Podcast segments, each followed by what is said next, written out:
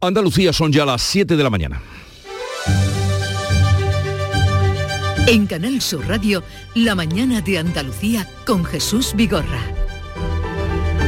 Buenos días queridos oyentes, es viernes 25 de marzo, el temporal de viento se ha cobrado la vida de un hombre de 56 años en Almería.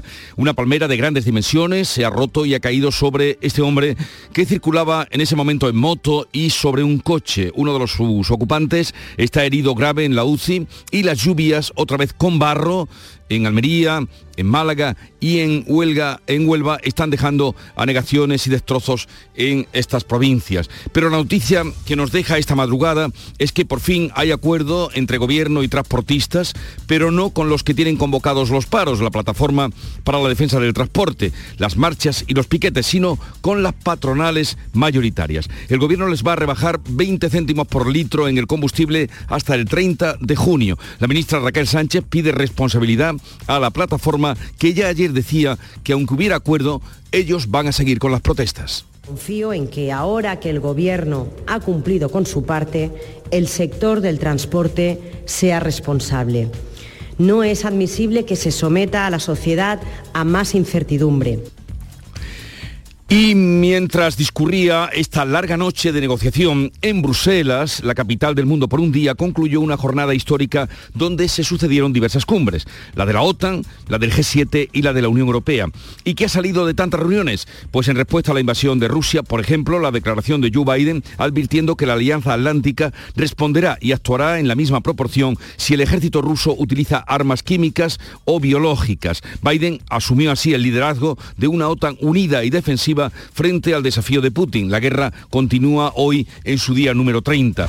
Y en el Consejo Europeo, Pedro Sánchez no ha conseguido que sus socios mm, aprueben desligar el precio del gas del precio de la electricidad para poder bajar el recibo de la luz. Y eso que estuvo de gira previamente para convencerlos por seis países. Así que hoy intentará, a la desesperada, que al menos le dejen hacerlo en España y Portugal, lo que ha dado en llamar una isla energética. Los gobiernos de la península ibérica hemos planteado, yo creo que una propuesta rigurosa eh, desde el punto de vista técnico, sólida, que no pone en cuestión para nada el funcionamiento del mercado energético europeo y que creo que nos podría también a ambos gobiernos dar eh, la capacidad para poder responder de manera mucho más contundente a este precio del gas y a su traslación al precio de la electricidad. Y si no lo logra, pues tendrá que inventar otra cosa en este plan de choque tan anunciado que prometió que nos va a presentar el próximo día 29 de marzo con medidas para rebajar el precio de la electricidad. Así es que veremos. Por otra parte, un juzgado de Londres no reconoce la inmunidad del rey emérito, así que siguen adelante la demanda interpuesta por Corina Larsen, que le acusa de acoso y eh, seguimientos. Dice el juez que ya no es soberano y que debe responder por su actividad privada. En cuanto al tiempo, cielos nubosos para este viernes con chubascos generalizados que durante la primera mitad del día serán localmente fuertes en la vertiente mediterránea, sobre todo en la provincia de Málaga y en el estrecho, donde se pueden recoger hasta 80 litros en 12 horas. Las precipitaciones irán acompañadas en varias eh, provincias mm, de la parte eh, más eh, oriental de depósitos de barro.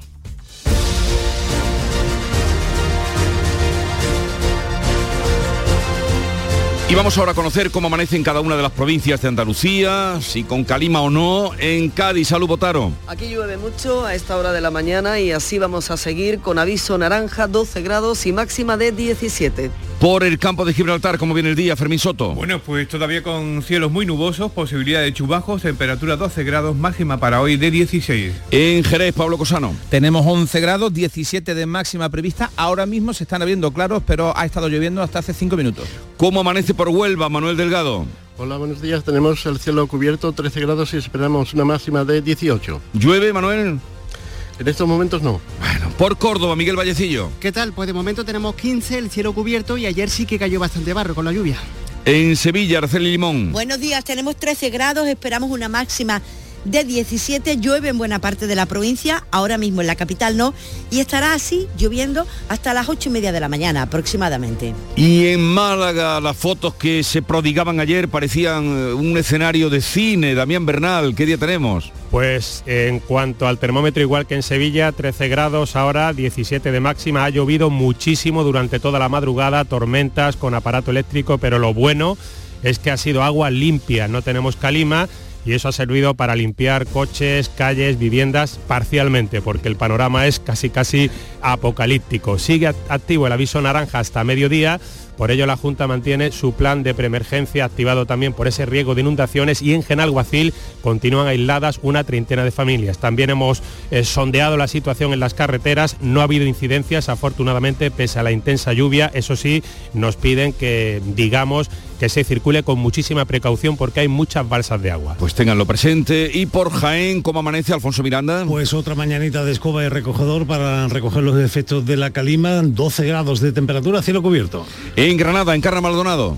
Pues chispea, sigue la calima, vientos del este con racha muy fuertes, hay aviso amarillo en la costa por vientos de 70 kilómetros y ya veremos si el día mejora y la estación de esquí puede abrir hoy, que ayer no pudo. Tenemos ahora 12 grados, llegaremos a 17. Y concluimos en Almería, ¿qué día tendremos, María Jesús Recio? Pues un día para limpiar todo lleno de barro, llover levemente en el poniente, han realizado los bomberos 15 salidas esta madrugada por efectos del viento que ha soplado con mucha fuerza, ahora un poquito más calmado, 16 grados, máxima 18, no se descarta de nuevo lluvia de barro. Y vamos a conocer cuál es el estado de las carreteras en Andalucía. Conectamos con la Dirección General de Tráfico. Nos atiende Patricia Arriaga. Buenos días. Buenos días. Arranca esta jornada de viernes y a esta hora pendientes de un accidente en la provincia de Sevilla, en la A92, a la altura de Alcalá de Guadaira, que cierra el carril derecho en sentido Almería. También precaución si van a transitar por la ronda SE31, un vehículo averiado que no ocasiona retenciones, pero sí que ocupa el arcén en la zona del puente del Centenario en sentido a la A49. También especial atención en el resto de vías. Jornada de viernes con muchas lluvias, así que extremen la precaución al volante.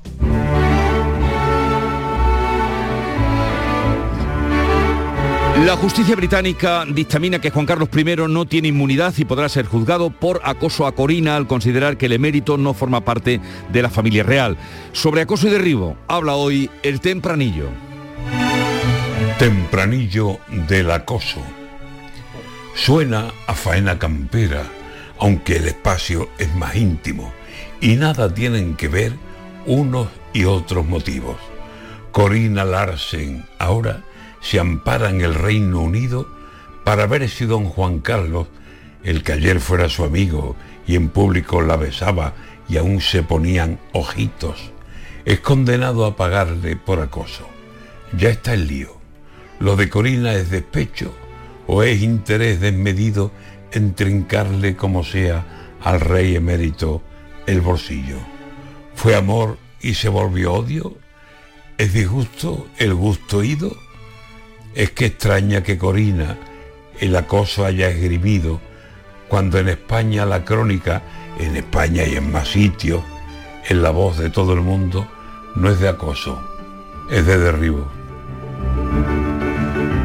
Antonio García Barbeito que volverá al filo de las 10 hoy con el romance, romances perversos dedicados al cambio de hora.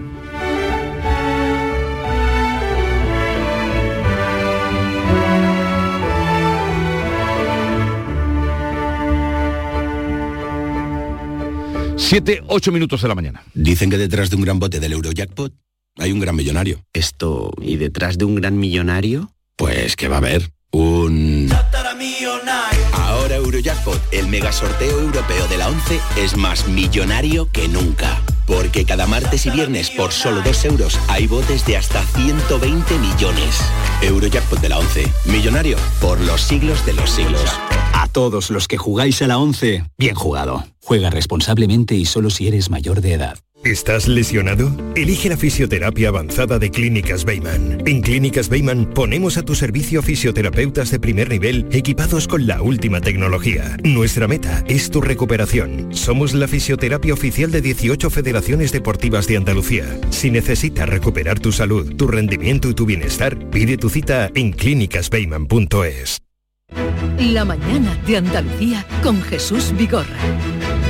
Vamos a contarles la actualidad de este día. El fuerte viento que viene soplando en las últimas horas en Almería provocaba este pasado jueves la caída de una palmera que ha ocasionado la muerte de un motorista y ha dejado dos personas heridas, una de ellas de gravedad. Informa Carmen Rodríguez Garzón. Sí, es la peor cara de este temporal en plena avenida Cabo de Gata de la capital almeriense, una zona muy transitada caía debido al fuerte viento una palmera de grandes dimensiones que acababa con la vida del conductor de un ciclomotor y que impactaba contra un vehículo cuyos dos ocupantes resultaban heridos, uno de ellos de gravedad. En la palma del condado en Huelva también resultaba herido un hombre tras desprenderse el techo de su vivienda por las fuertes lluvias y en Málaga, donde hoy va a continuar el aviso naranja por fuertes precipitaciones de hasta 80 litros por metro cuadrado, la Junta mantiene la situación de preemergencia ante posibles inundaciones. En Ardales este jueves resultaba dañado su puente romano del siglo I a.C. y numerosos vecinos no pueden acceder a sus tierras donde tienen animales. Tengo una finca que hemos perdido, que tengo los animales, perros, gallinas y eso, y ayer no pude pasar, y hoy vamos a ver si podremos pasar. Está todo el camino cortado.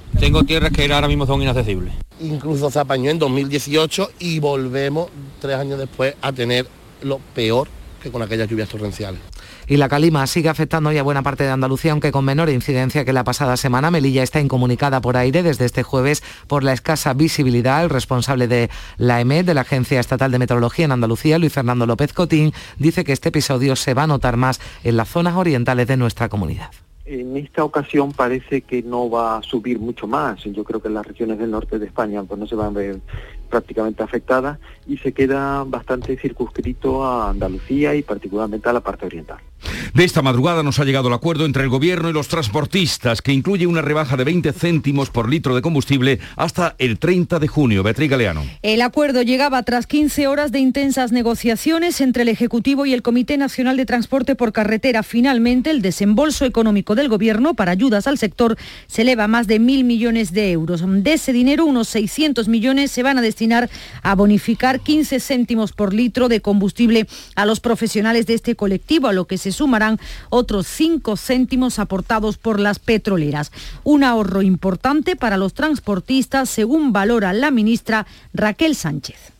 A modo de ejemplo y para que nos hagamos una idea de la magnitud, un camión de gasóleo ahorraría más de 700 euros al mes. Yo pido a ese transportista que estos días ha salido a la calle a manifestarse por la situación en la que está, por favor que se lea el acuerdo. Es un gran acuerdo para todos ellos. Apelo a la responsabilidad de todos. Además, se van a conceder otros 450 millones de euros en ayudas directas para el transporte, tanto de mercancías como de viajeros.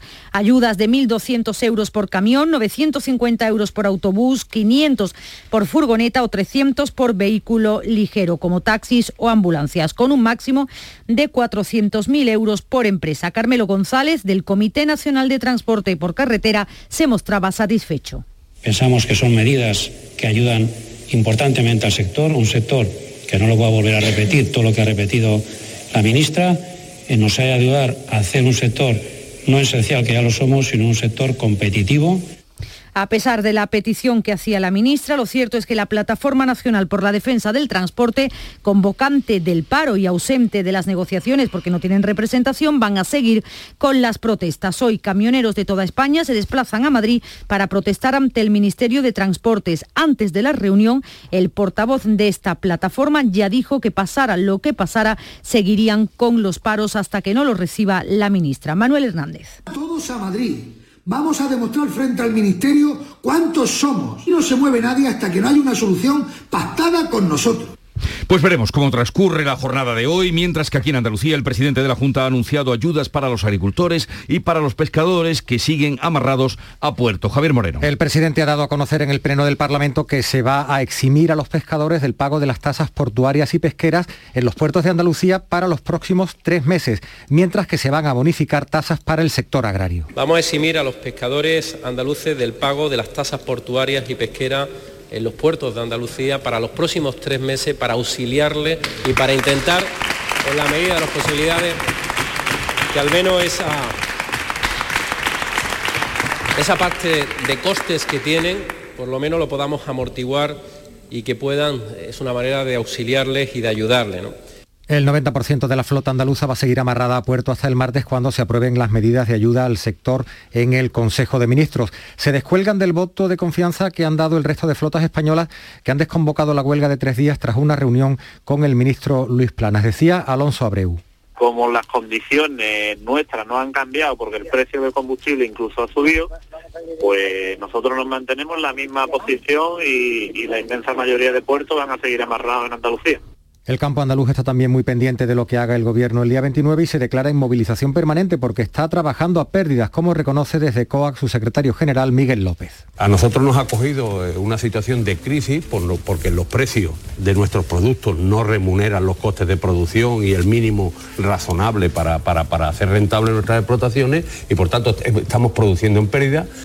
En el Consejo Europeo, hoy en Bruselas, se habla de los precios de la energía. Según ha trascendido, las principales propuestas de España, como el desacople de los precios del gas y de la electricidad, se habrían pospuesto ante la imposibilidad de alcanzar un acuerdo unánime. El Gobierno llegaba al encuentro con la aspiración de que al menos se permita a España y Portugal limitar los precios del gas en el mercado eléctrico. Pedro Sánchez ha incidido en la peculiaridad de la península, que con menos de un 3% de interconexión energética con Europa se ve más perjudicada por la subida de precios. Cree que aún se puede avanzar hacia una reforma del sistema si convencen a países como Alemania, pero eso llevaría tiempo y aquí se necesitan, dice Pedro Sánchez, medidas urgentes. Lo importante es cuadrar todo este enorme sudoku. Tenemos que actuar como actuamos con la pandemia, unidos. Nosotros venimos con ánimo constructivo, con el deseo de llegar a un acuerdo, con la confianza de que hemos presentado propuestas sólidas y también con la certeza de que esas eh, propuestas son reconocidas y respetadas por el resto de Estados miembros y también por parte de la Comisión Europea.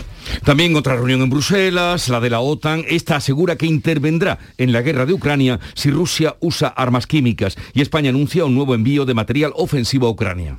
Tras la denuncia del presidente Zelensky del uso de bombas de fósforo para atacar a la población, el presidente de Estados Unidos, Joe Biden, que ha participado en la cumbre de la OTAN y en el Consejo Europeo, avanzaba que responderán si se confirman esas informaciones desencadenaría una respuesta. Si es que estás preguntando si la OTAN intervendría o no, si tomaríamos la decisión en ese momento.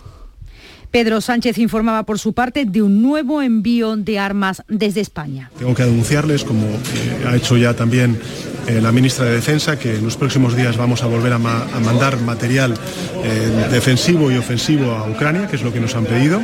Lo haremos en los próximos días, no les puedo decir cuándo, por motivos evidentemente de seguridad, pero será en los próximos días. Y en Málaga abrirá el 1 de abril el cuarto centro de refugiados ucranianos que se va a ubicar en el Palacio de Congresos, según ha confirmado el alcalde malagueño Francisco de la Torre se decanta por utilizar uno de los espacios del Palacio de Feria y Congreso que con muchísimo gusto cedemos a esta finalidad el tiempo que sea necesario. Es una manera de atender con seguridad, con comodidad para todos eh, los que vengan. ¿eh? Y, y, luego, lógicamente, hay que facilitar acogida y ahí pues un esfuerzo generoso de todas las administraciones, la nuestra, la provincial, la autonómica, y hablemos ahora del COVID, que sigue entre nosotros. Sube la tasa de incidencia del coronavirus 34 puntos en las últimas 24 horas tras un nuevo repunte de contagios. La Consejería de Salud ha notificado este jueves 13 muertos y 5.433 nuevos positivos que hacen que la tasa escale a los 276 casos por cada 100.000 habitantes. En los hospitales de Andalucía hay 545 pacientes con coronavirus, 63 de ellos en cuidados intensivos. Desde el próximo lunes, la Consejería de Salud, ya lo hemos contado solo, ofrece será datos de la pandemia los martes y los viernes. Y recordamos que también a partir de ese día desaparecen las cuarentenas para casos positivos asintomáticos y leves, así como para los contactos estrechos. Los aislamientos solo serán obligatorios para quienes presenten mayor gravedad y la población vulnerable. También seguirán siendo obligatorios en hospitales y residencias de mayores con independencia de la gravedad y de la presencia de sintomatología. Una noticia para la esperanza, un medicamento descubierto por un estudio internacional en el que participan científicos españoles frena el cáncer o tiene esa posibilidad, cáncer de mama, en un 75% de los casos. Los investigadores que han participado en el estudio dicen que son los resultados más positivos en la historia de la enfermedad provocada por uno de los tumores de pecho metastásicos más agresivos, el HR2 positivo. La inyección intravenosa actúa como un caballo de Troya. Se introduce en las células tumorales burlando sus defensas y las destruye desde dentro sin dañar tanto las células malas, las células sanas. El trastuzumab, que así se llama medicamento frena el avance del cáncer de mama en el 75% de las pacientes frente al 34% que se consigue con la terapia estándar. Ha fallecido a los 78 años el que fuera director general de la Guardia Civil, Luis Roldán. Estaba ingresado en el Hospital San Juan de Dios de Zaragoza, estuvo al frente de la Guardia Civil entre 1986 y 1993 durante el gobierno de Felipe González. Fue condenado, como recordarán, a 31 años de cárcel por enriquecimiento ilícito. Tenía comisiones mordidas por la construcción y la rehabilitación de cuarteles de la Benemérita. Fue detenido en el Aeropuerto Internacional de Laos en 1995 después de estar 10 meses en paradero desconocido. Y la justicia británica niega la inmunidad legal del rey Juan Carlos en Inglaterra tras su abdicación y sigue el proceso para juzgarlo por acoso a su examante Corina. Ya no es jefe de Estado y además el acoso del que se le acusa no entra en el ámbito de la actividad gubernamental o soberana según el Tribunal Superior de Londres. Por cierto que Felipe VI visita hoy Sanlúcar de Barrameda con motivo del quinto centenario de la primera vuelta al mundo. 7.20 minutos de la mañana, enseguida estamos con la revista de prensa de Paco Reyero. La mañana de Andalucía con Jesús Vigorra.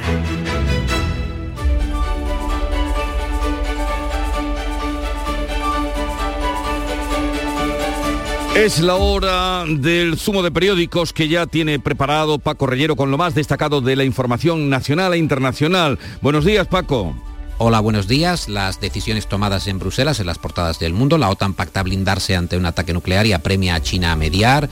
La Alianza Atlántica aumentará su despliegue para contrarrestar la amenaza de Putin. ABC analiza cómo la guerra lastra a España, es su titular principal, desmenuzado en estos datos. Un punto menos de crecimiento, dos puntos más de inflación y 100.000 empleos es lo que nos costará el conflicto, según los analistas económicos consultados por ABC. Mientras la guerra sigue día 30, foto de portada del país, Ucrania se atribuye la destrucción de un buque ruso. Biden ofrece gas a Europa para que renuncie al de Rusia, asunto que también está en ABC La Vanguardia. Biden asume el liderazgo de una OTAN cohesionada frente al desafío de Rusia. La cohesión del bloque occidental es el título del editorial de La Vanguardia. La razón, Biden pide la expulsión de Rusia del G20 y le advierte de consecuencias si usa armas químicas en Ucrania, un anuncio el de Biden que recoge buena parte de la prensa internacional. El diario alemán Frankfurter Allgemeine nos informa del primer intercambio de prisioneros confirmado de Washington Post, abre su edición digital, así Estados Unidos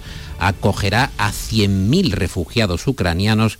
Biden quiere expulsar a Rusia del G20. En el diario.es encontramos que el Kremlin, qué cosas, aclara que su ministro de Defensa está desaparecido porque tiene muchas preocupaciones. Periodistas en el punto de mira de Putin, reportaje interesante de Alberto Rojas desde Leópolis para El Mundo y Raúl del Pozo en su columna Jerarcas o Corsarios, eh, referida a los oligarcas rusos, escribe el gobierno británico estudia alojar a los refugiados ucranianos en las mansiones de los millonarios, que cambiaron de nombre las plazas. A Belgravia la llamaban Plaza Roja, a Londres Londongrado pues ese alojamiento de los refugiados en los casoplones sí que sería eh, una, auténtico, eh, una auténtica revolución. Y la prensa que dedica gran espacio a las medidas internacionales para paliar la crisis energética y también para explicar la posición del gobierno español, Paco. En el mundo, el gobierno abre la mano con el transporte, pero sigue sin poder acabar con los paros. Se planea una marcha por el centro de Madrid. Si somos tan pocos, ¿por qué está parado el país? En Voz Populi, Policía y Guardia Civil tienen orden de evitar que los camiones entren y colapsen la capital. En el diario.es el gobierno busca un acuerdo con los transportistas con ayudas de hasta 0,30 euros por litro de gasóleo. No obstante, en ese mismo digital leemos que Yolanda Díaz rechaza la bajada generalizada de impuestos, porque en su opinión es depreciar los servicios públicos. Reportaje del mundo, menús a lápiz en la hostelería para actualizar cada día, diariamente, el precio en el confidencial, que abre en su edición, contando que la crisis energética paraliza la construcción, el 30% de las empresas para obras por la crisis, el 70% de compañías está además posponiendo nuevos lanzamientos. ¿Cuánta caja está haciendo el gobierno con el encarecimiento de los carburantes? Se pregunta Juan Ramón Rayo en el Confidencial y escribe, el escudo social del gobierno está comenzando a mutar en una espada fiscal. Más asuntos, el país anota que Europa desoye la petición del presidente Sánchez de desacoplar los precios de luz y gas, pero eh, Sánchez insiste, reclama tratar a la península, a España y Portugal, como una isla energética para bajar coordinadamente los precios. Y también la prensa, como no, refleja hoy cómo la justicia en Londres niega a Juan Carlos I la inmunidad en el pleito que le planteó Corina Larsen. Está en el país, también lo vemos en la vanguardia, en distintos digitales y diarios nacionales. Londres niega a Juan Carlos I la inmunidad en el pleito de Corina Larsen. El rey emérito fue demandado por un supuesto acoso a su expareja. El mundo, la judicatura londinense lo compara con un ladrón y sostiene que es un sinsentido que Juan Carlos I pueda robar una joyería sin ser perseguido.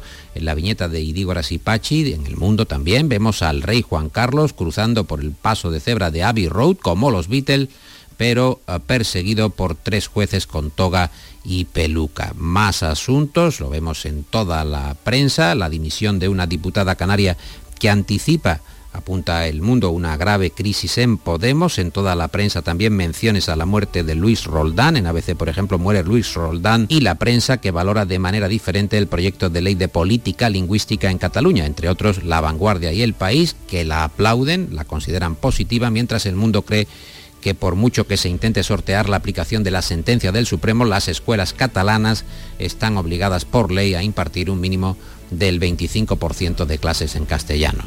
Bien, ya está por aquí la sonrisa de la mañana. Nuria Gaciño, buenos días. Hola, ¿qué tal? Muy buenos días.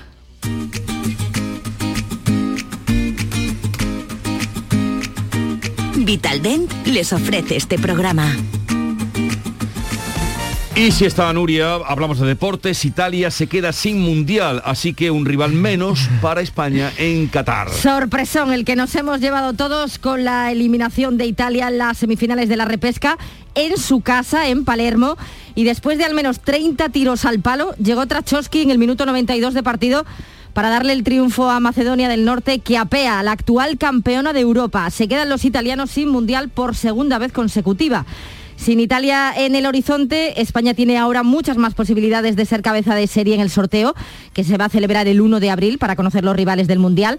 Los de Luis Enrique entrarían de momento en el primer bombo, en el de los mejores, ya que ocupa la séptima plaza del ranking FIFA, un ranking que se va a actualizar el 31 de marzo y en el que podrían haber subido muchas más posiciones los italianos, algo que ya no va a poder ser. Sí cumplió Portugal, que tras ganar por 3 a 1 a Turquía se enfrentará el martes a Macedonia del Norte. También resolvió Gales con dos goles de Gareth Bale ante Austria y Suecia ganando por la mínima a Chequia. En Sudamérica, Uruguay y Ecuador han sellado el pase esta pasada madrugada para el Mundial de Qatar. Y hoy por la mañana está previsto que la selección española viaje a Barcelona, donde mañana juega su primer amistoso, será ante Albania. ¿Que hacía cuántos años que no jugaba allí la selección española? Pues 14 eh, o más, no lo recuerdo ahora. Oye, me pillas. Sí, sí, muchos años. Y seguimos con las renovaciones. Ahora le toca a Andrés Guardado en el Betis. De la de Jorge Molina en el Granada hemos pasado a la de Andrés Guardado en el Betis. Era algo que ya se esperaba, solo era cuestión de tiempo que se hiciera oficial. El mexicano va a seguir, por tanto, eh, por tanto vistiendo la camiseta verde y blanca una temporada más. Y en breve se van a anunciar las renovaciones de Edgar y Claudio Bravo. También confían poder renovar en el Cádiz Álvaro Negredo. Su contrato termina el próximo 30 de junio, pero hay un par de condiciones para la renovación automática por otro año más. Una es la permanencia y otra que juegue 28 encuentros con al menos 45 minutos en cada uno. Solo le quedan 6 para cumplir ese reto. Y al que le queda menos para su regreso es a Diego Carlos en el Sevilla, si todo marcha bien el brasileño podría reaparecer ante el Barcelona el próximo 3 de abril. Y hoy comienza la Copa del Rey de Balonmano en Antequera, el duelo estrella de los cuartos de final. Lo tenemos a las 5 y cuarto de la tarde, Ibero Quino Antequera, el equipo anfitrión, frente al Ángel Jiménez de Puente Genil, el duelo andaluz, con lo cual aseguramos ya un andaluz para la siguiente ronda. En Vitaldent, este mes, 15% de descuento en tu tratamiento dental. Porque sabemos que tu sonrisa no tiene precio. ¿Cuál? ¿Mi sonrisa? ¿Será la mía? Oye, ¿y la mía? Claro, la vuestra y la de todos. Hacer sonreír a los demás no cuesta tanto. Pide cita en el 900 101 001 y ven a Vitaldent.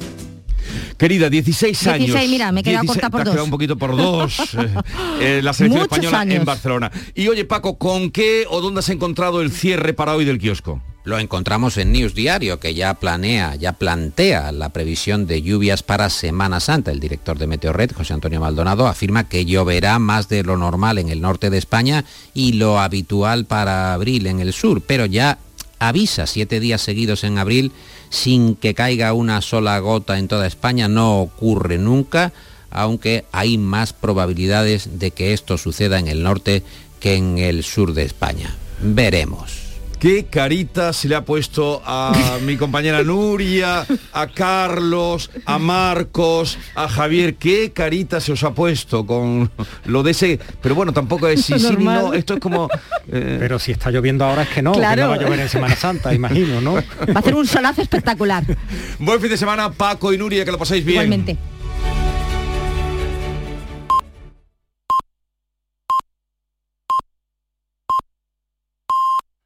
Acaban de dar las siete y media de la mañana.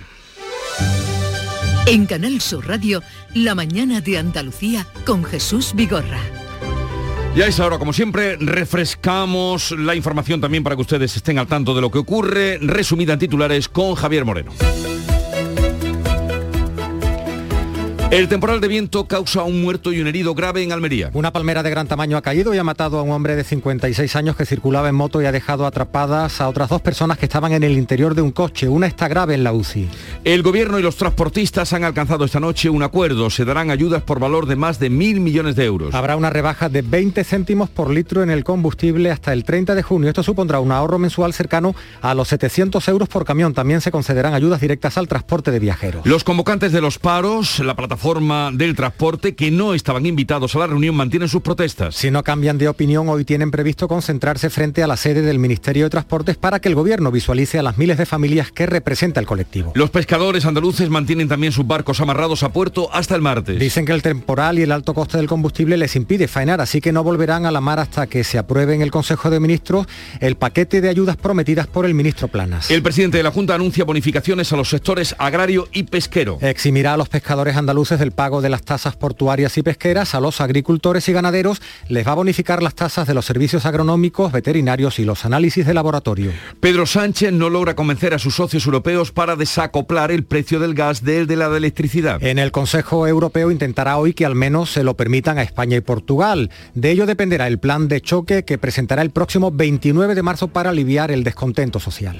La OTAN intervendrá en Rusia si este, si esta, su ejército, usa armas químicas. Lo ha dicho el presidente de Estados Unidos, Joe Biden, después de que Ucrania haya denunciado el uso de bombas de fósforo. La OTAN también hace un llamamiento a China para que omita cualquier ayuda a Rusia. La justicia británica niega la inmunidad legal al rey emérito y lo cita para el 29 de marzo. Es por la demanda que presentó Corina Larsen por acoso, seguimiento ilegal y difamación. El juez entiende que ya no es jefe de Estado y que la denuncia no es por su actividad soberana, sino privada. El rey, el rey Felipe VI visita hoy Sanlúcar de Barrameda. Felipe VI aplazó la cita al contagiarse de COVID es con motivo del quinto centenario de la primera vuelta al mundo y la- de la designación de la localidad gaditana como capital española de la gastronomía 2022. Y recordemos ahora qué tiempo es el que tenemos para hoy. Pues para hoy Jesús, cielos nubosos todavía con chubascos generalizados que durante la primera mitad del día van a ser localmente fuertes en la vertiente mediterránea, sobre todo en la provincia de Málaga y en el estrecho, donde atención pueden recogerse hasta 80 litros en 12 horas. Las precipitaciones irán acompañadas de depósitos de barro, sigue la calima, temperaturas en descenso en la mitad oriental y sin cambios o en ascenso en el resto. Pues con calima o sin calima, seguimos. Con el hipotecón de Cajamar tienes muchas opciones para comprarte la casa que quieres. Infórmate en cajamar.es, conoce nuestra oferta hipotecaria y elige la que mejor se adapte a tus necesidades. Calcula la cuota aproximada con el simulador de nuestra web y consulta en tu oficina más cercana. Cajamar, distintos desde siempre. En Andalucía, el agua es nuestra prioridad. Más transparencia con el Pacto Andaluz por el Agua. Más de 300 actuaciones impulsando la depuración. Más inversión en la restauración de cauces y modernización de presas. Más claro que el agua. Consejería de Agricultura, Ganadería, Pesca y Desarrollo Sostenible. Junta de Andalucía. Las claves económicas con Paco Bocero. Paco, buenos días. Buenos días Jesús, ¿qué tal? Bien, aquí eh, pendientes de las lluvias que puedan venir, de las inundaciones que han caído, del barro que nos pueda manchar todavía más. En fin, que no hay manera de ir con los zapatos limpios. Ah, va, es cierto, es cierto.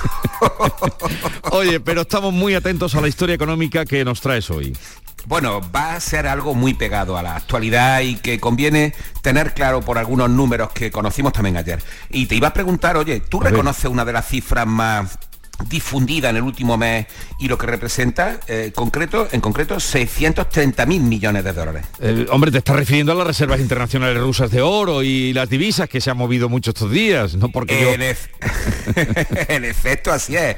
Unas reservas que son imprescindibles para la economía rusa y por ello objetivo número uno de las sanciones impuestas al régimen de Putin. Sanciones algunas de las que ya hemos hablado, como la salida de algunos de sus bancos del sistema de transferencia SWIFT, como recordarás. Pero sobre la reserva, hace una semana el ministro de Finanzas ruso, Anton Siluanov, reconocía que Occidente había bloqueado ya más de 300.000 millones y presionaba a China para que restringiese el acceso de Rusia a la parte de sus reservas depositadas allí, en torno a 80.000 millones. Y es que casi el 14% del total de las reservas internacionales rusas en oro y divisa se encuentra en China, casi en la misma proporción de activos que el Banco de Rusia, de Rusia posee en yuanes, la moneda china. La cuestión es que la inmovilización de estos fondos es una respuesta muy contundente frente a la invasión de Ucrania y ayer se dieron dos pasos importantes para apretar aún más a Putin, que recordará ha exigido ahora que las naciones en su lista de países inamistosos paguen el gas en rublo, en un intento de sostener la moneda después de su caída en picado tras las sanciones económicas. ¿Y eso qué resultados tendría? Bueno, con esto busca una manera evidente de evadir las sanciones, pero varios economistas creen que es una estrategia de poca eficacia, porque al final la economía rusa necesita divisas extranjeras para pagar sus importaciones y las mismas presiones sobre el rublo imposibilitan su recuperación a, través, a pesar de que haya repuntado eh, después de esto. Lo cierto es que se le ha respondido en varios frentes. Por ejemplo, desde la Agencia Internacional de la Energía se le dijo ayer que cualquier intento de Rusia de hacer que los países europeos paguen el gas en rublos sería una clara amenaza. De igual forma, ayer los líderes del G7 suscribieron que cualquier transacción que incluya oro relacionado con el Banco de Rusia está expuesta a las sanciones. Y es que con ese oro de la reserva, entre 100 y 140 mil millones del total de los 630 mil, Putin podría estar precisamente tratando de apoyar el rublo. Un asunto desde luego complejo por las ramificaciones que puede tener y los países donde se encuentran esas reservas, ¿no? Sí, porque según datos del propio Banco de Rusia, a finales de junio pasado, bien es verdad, tenía porcentajes repartidos de esa reserva, además de en China, en Francia, Japón, Alemania, Estados Unidos, Reino Unido y Suiza. Precisamente ayer Suiza, uno de los lugares favoritos de Putin y la élite económica de Moscú, además de la élite económica mundial, anunció la congelación de más de 6.000 millones de, de dólares de dinero ruso, cubiertos por las sanciones, añadiendo que todavía queda algo más. Y es que esta es una historia a la que le queda mucho, mucho recorrido. Y ya ves tú, empezamos hablando de los megayates, de los magnates, si recuerdas. Sí, sí, sí. Bien, ¿y la clave musical de viernes?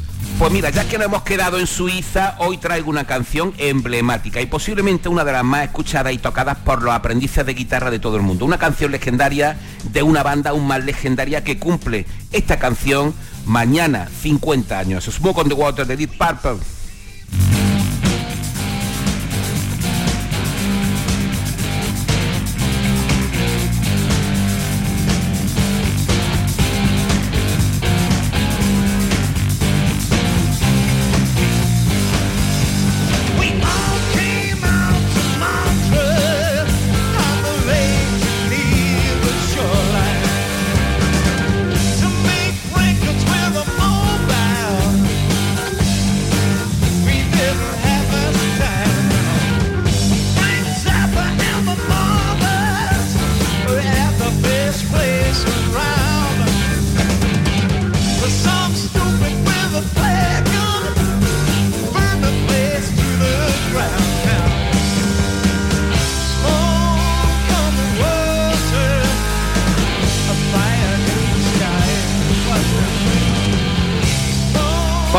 Estás eh, rejuveneciendo mm, a toda, a una gran parte de la población que nos esté escuchando. Hoy nos estamos rejuveneciendo todos. Tú fíjate, 50 años de esta canción y cómo suena. Es que es extraordinario, vaya. La música de aquellos años, años 70, eh, años 80, 70 eh, más bien. Será, ¿72? sí, sí, 72, claro. Pues será desde luego eterna para quien tenga sensibilidad. Bueno, querido, que tengas un buen fin de semana y que, Igualmente. y que siga lloviendo. Fumando no, pero agua sí. Eh, fumar no, te lo aconsejo. Lluvia sí, agua sí. Lluvia sí. Hasta luego. Hasta luego. Hasta luego.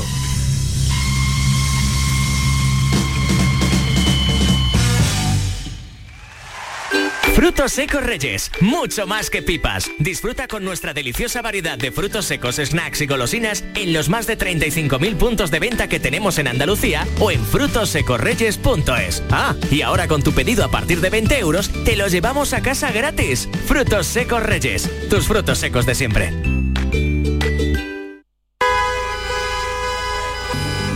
Con tu coche no te líes. Conmigo te mueves seguro, eres puntual, ahorras, llegas donde quieras y contaminas menos. Transporte público de Andalucía, seguro, económico y sostenible. Junta de Andalucía. Vamos con otras noticias de Andalucía. El Ayuntamiento de Granada baraja prolongar la prohibición de vehículos pesados por las condiciones ambientales, sobre todo por la calima en Carna Maldonado. Sí, el equipo de gobierno desvincula la medida de la huelga de transportistas, dice que solo tiene finalidad ambiental y lo explicaba su portavoz municipal, Jacobo Calvo. El decreto seguirá vigente hasta que bueno, la situación en la que nos encontremos desde el punto de vista fundamentalmente medioambiental nos permita un mejor flujo de eh, circulación en, en Granada. La medida está activa desde el lunes, afecta a camiones y vehículos de más de 3.000 kilos. Hoy viernes se reúne la mesa de la sequía del campo de Gibraltar para analizar en qué punto se encuentra la situación de la comarca. Fermín Soto, dinos. Bueno, pues aquí se anunciaron restricciones a partir del 18 de abril. Si antes no llovía lo suficiente, esas precipitaciones han llegado. Llevamos días con lluvias persistentes y la previsión establece que va a seguir así hasta la próxima semana. Eso está permitiendo que los embalses recuperen algo de su capacidad. Es el caso del pantano de Guadarranque, ubicado en la localidad de Castellar de la Frontera, en donde su alcalde se llama Adrián Vaca. Sí, es verdad que eh, cualquier, en cualquiera de los casos estamos en, en situación de, de, mm, bueno, pues de entender que la capacidad de, de, agua embalsada se ha aumentado de forma considerable. La estadística en estos momentos eh, habla ya del 48% para el embalse del, del Guadarranque. En Córdoba se ha creado ya la comisión que coordinará la recepción de los refugiados ucranianos. José Antonio Luque. ¿Qué tal? Buenos días, soy Miguel. Ya han recibido... Perdón, Miguel, ya, sí. ya la voz, ya te conozco. Ya han llegado a Córdoba 240 refugiados de Ucrania, 85 de ellos menores de edad. Hasta el momento lo han hecho de forma espontánea, sin una vía organizada, como ahora podrá hacerse con la Comisión de Coordinación Provincial para la Recepción de Desplazados Ucranianos. Estefanía Utanda es la presidenta de ACCEM Córdoba, la entidad que los va a acoger. El perfil suele ser mujeres con niños, niñas y personas mayores. Una vez que la persona o la familia entra en nuestro sistema de protección internacional, en este caso temporal, se le acoge en un recurso habitacional y, y, se trabaja con ellos pues desde la orientación jurídica, el asesoramiento, el apoyo psicosocial, la escolarización, eh, la tarjeta sanitaria, y el Ministerio de Igualdad ha dado a conocer en Almería un estudio sobre la situación de los asentamientos en Níjar y el poniente de personas en riesgo de exclusión social, pidiendo su erradicación. María Jesús Recio.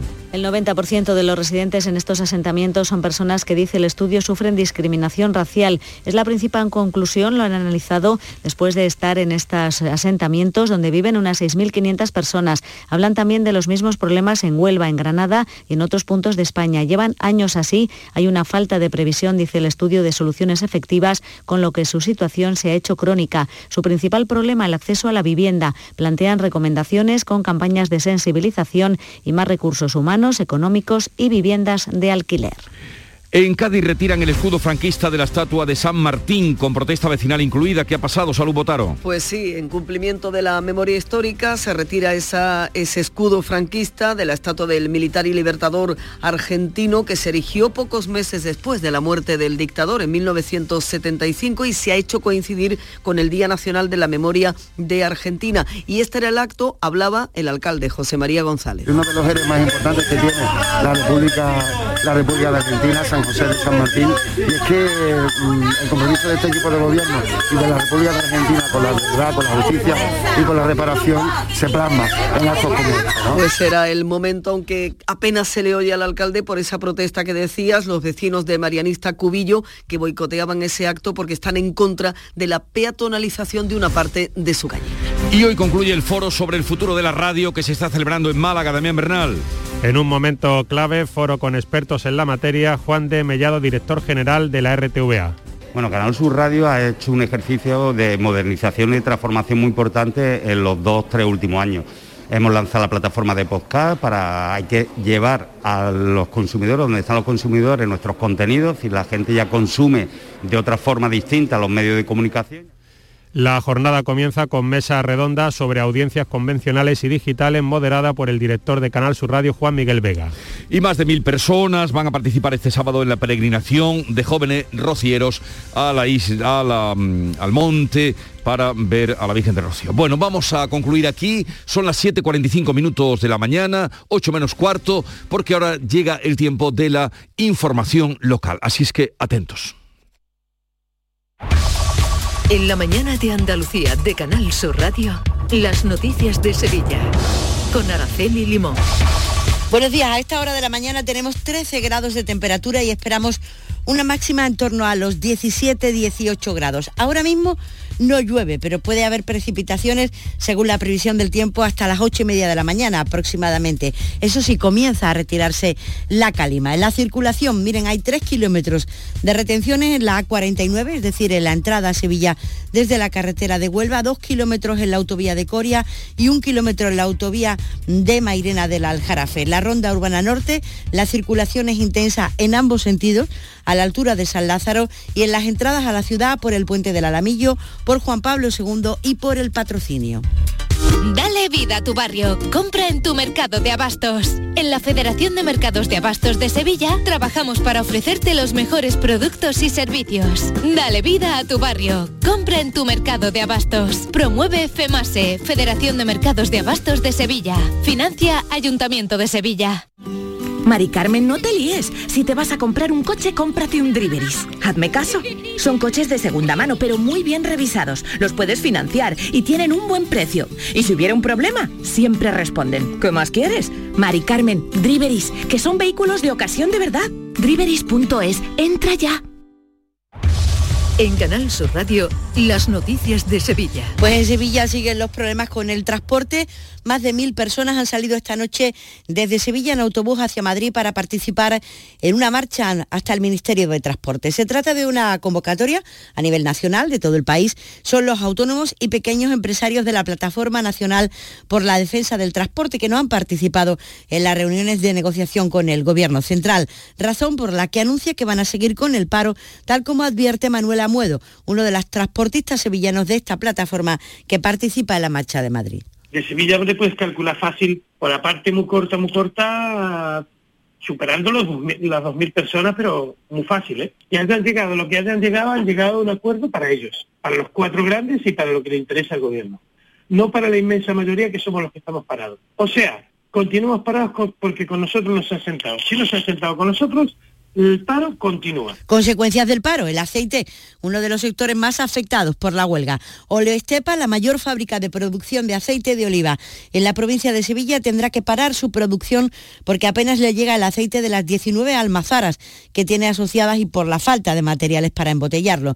De momento, los 60 empleados de la sede central seguirán trabajando. El director gerente Álvaro Lavarría ha dicho a Canal Sur Radio o ha explicado a Canal Sur Radio que lo que más preocupa es perder operaciones de venta internacionales. Lo que dejas de facturar, que puedes recuperarlo porque igual estás aplazando la salida a semanas eh, venideras, pero después hay otro coste que es eh, irrecuperable, que es aquellas operaciones que nosotros pudiéramos haber llevado a cabo y que por no poder atenderlas, pues se acuden a otros mercados La huelga del transporte también ha paralizado eh, las exportaciones de aceitunas de mesa. Sevilla es la principal productora de todo el país. El puerto de Algeciras es la principal vía de salida.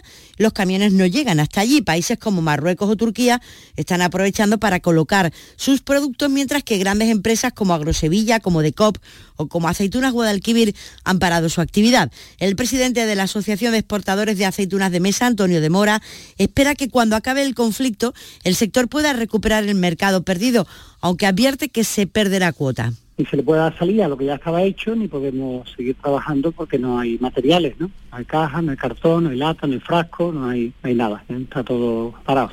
Y una más de empresas, esto no tiene nada que ver con la huelga del transporte, pero Santa Bárbara niega que el traslado del montaje de los coches blindados o de los camiones blindados desde Alcalá de Guadaira a Asturias suponga destrucción de empleo de Andalucía ni el cierre de las instalaciones en nuestra provincia.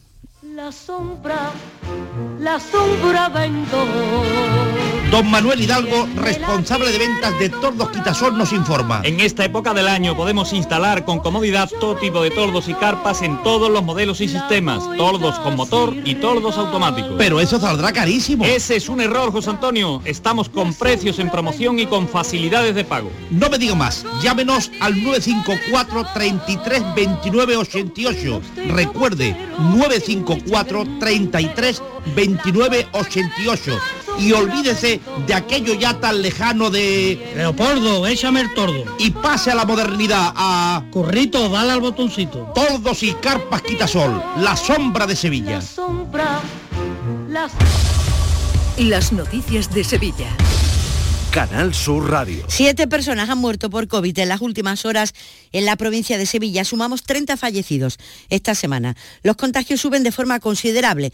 Son 899, con lo que la tasa de incidencia vuelve a subir después de encadenar varias semanas de descenso. Aún así, sigue siendo la más baja de Andalucía, 162 casos por cada 100.000 habitantes. Y ya ha quedado constituida la comisión provincial que coordinará los recursos para la recogida de eh, refugiados ucranianos en Sevilla. Hasta el momento, en nuestra provincia se han presentado 226 peticiones de protección temporal de refugiados de guerra. Los ciudadanos de Ucrania que llegaron hace unos días a Sevilla, recogidos en la frontera por la Hermandad de Santa Marta, han comenzado a recibir clases de español con el objetivo de facilitarles la adaptación y los trámites que tienen que iniciar aquí.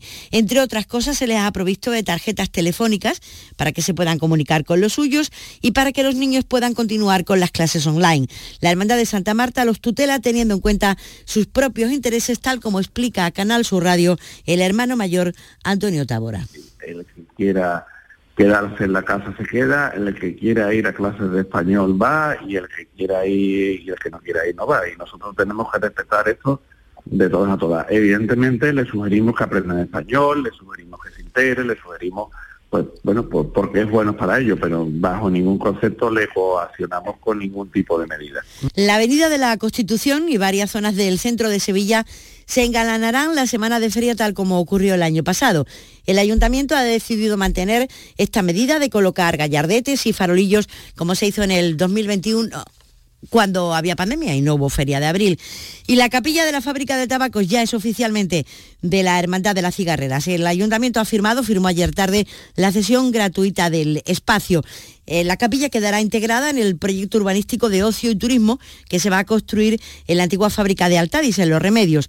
El hermano mayor, José García Pastor, se mostraba en Canal Sur Radio esperanzado con el proyecto completo y con el resultado, porque a partir de ahora la capilla tendrá una salida directa al exterior. Toda la valla, por fin, por fin, eh, se eliminará y, la capilla eh, quedará en un espacio público y abierto que será la plaza. La plaza queda, queda abierta al público y entonces pues estaremos en la calle, como quien dice, ¿no? Seis bloques de viviendas de San Pablo, de la Macarena y del casco antiguo contarán en los próximos meses con ascensor, gracias al acuerdo firmado entre el ayuntamiento y los vecinos. La inversión, mm, dos millones de euros, y será el consistorio el encargado de redactar y de ejecutar los proyectos.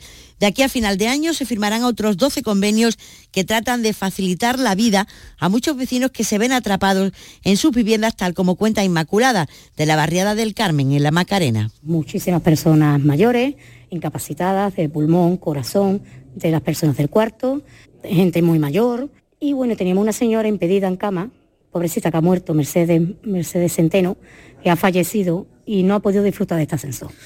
La Guardia Civil ha detenido en Benacazón a un hombre que estando en libertad provisional ha cometido en los últimos meses robos, hurtos y estafas en Sevilla, en Málaga y en Huelva.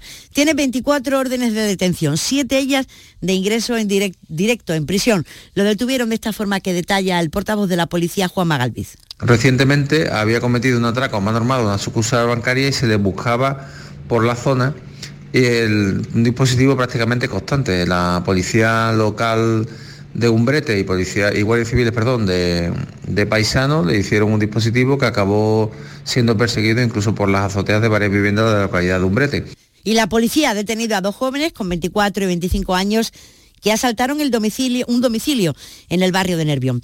Miren, utilizaron una plataforma online de contactos para ganarse la confianza de la víctima, entrar en su casa y robar.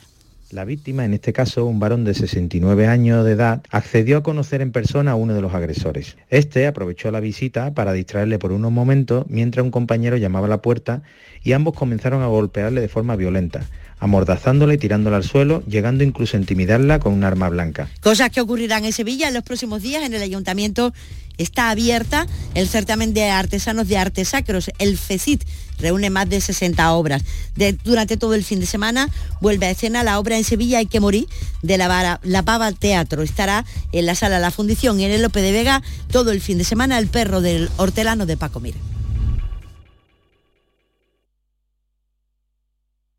Escuchas La mañana de Andalucía con Jesús Vigorra, Canal Sur Radio. Aquadeus, el agua mineral natural de Sierra Nevada, patrocinador de la Federación Andaluza de Triatlón, les ofrece la información deportiva.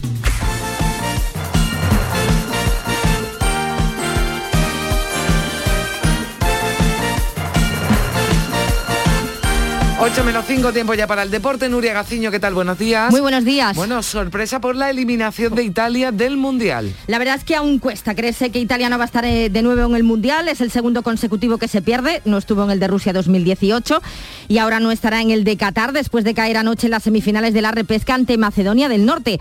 Jugaba en casa, en Palermo. Las estadísticas indican la cantidad de ocasiones que generó Italia. 30 tiros a portería, no al palo que antes me vine arriba. Y encima cuando ya todos pensaban en la prórroga, llegó Trachowski, ex del Mallorca, para en el 92 marcar el gol que apea a la actual campeona de Europa del Mundial. Ahora Macedonia del Norte jugará el martes con Portugal por una plaza para Qatar. Portugal no falló, ganó por 3 a 1 a Turquía, también resolvió Gales con dos goles de Gareth Bale ante Austria y Suecia que ganó por la mínima Chequia. En Sudamérica, Uruguay y Ecuador han sellado el pase esta pasada madrugada en este Mundial esperamos que España sea cabeza de serie. De momento lo es, puesto que ocupa la séptima posición en el ranking FIFA en el primer bombo, en el de las cabezas de serie, van a estar las siete primeras clasificadas más Qatar, por ser anfitriona. En un principio podría haber sido una amenaza a Italia para ese puesto de España, pero al ser eliminada son eh, mayores las posibilidades de que la selección no pierda este séptimo lugar. En cualquier caso, lo sabremos el 31 de marzo, que es cuando se actualiza el ranking FIFA.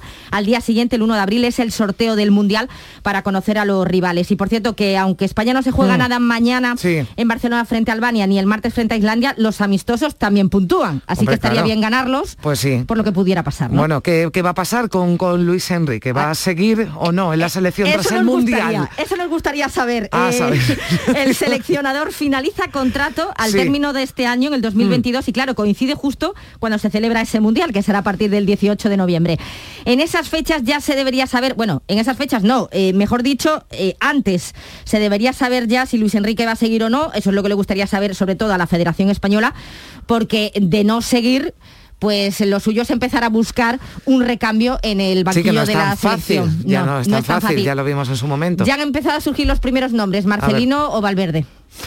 Bueno, pues eh, ya veremos. Hay que ganar esos amistosos que decías antes que te habías pasado, claro, 30, si hubieran sido 30 tiros al palo. Imagínate, ¿no? Qué, horror. Sido récord. ha sido récord.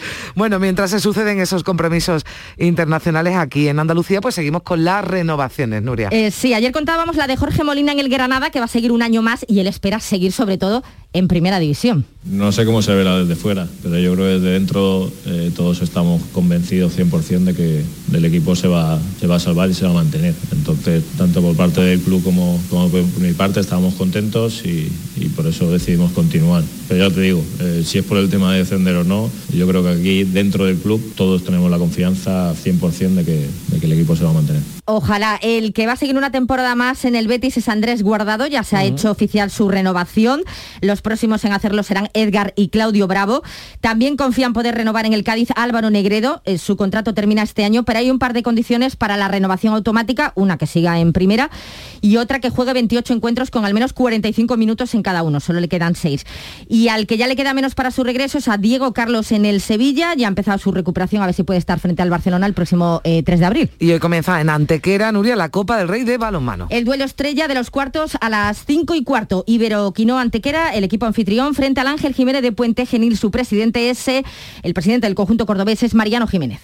El equipo, yo lo he visto esta semana entrena muy bien, los chavales también. Bueno, el deporte nunca se puede decir dos y dos son cuatro, ¿no? Pero, pero por las sensaciones, yo creo que vamos a ver un bonito partido disputado seguro, porque es una final, ¿no? Y son cuartos final primero, pero que los equipos no tienen nada que ver lo que van a hacer en la Copa con lo que hacen en la Liga, de eso sí estoy seguro. Y van a empezar de cero, ¿no? Y van, van a jugar un partidazo y la afición lo va a disfrutar. Al menos un andaluz va a estar en semifinales. Pues sí, gracias Nuria, hasta aquí el deporte.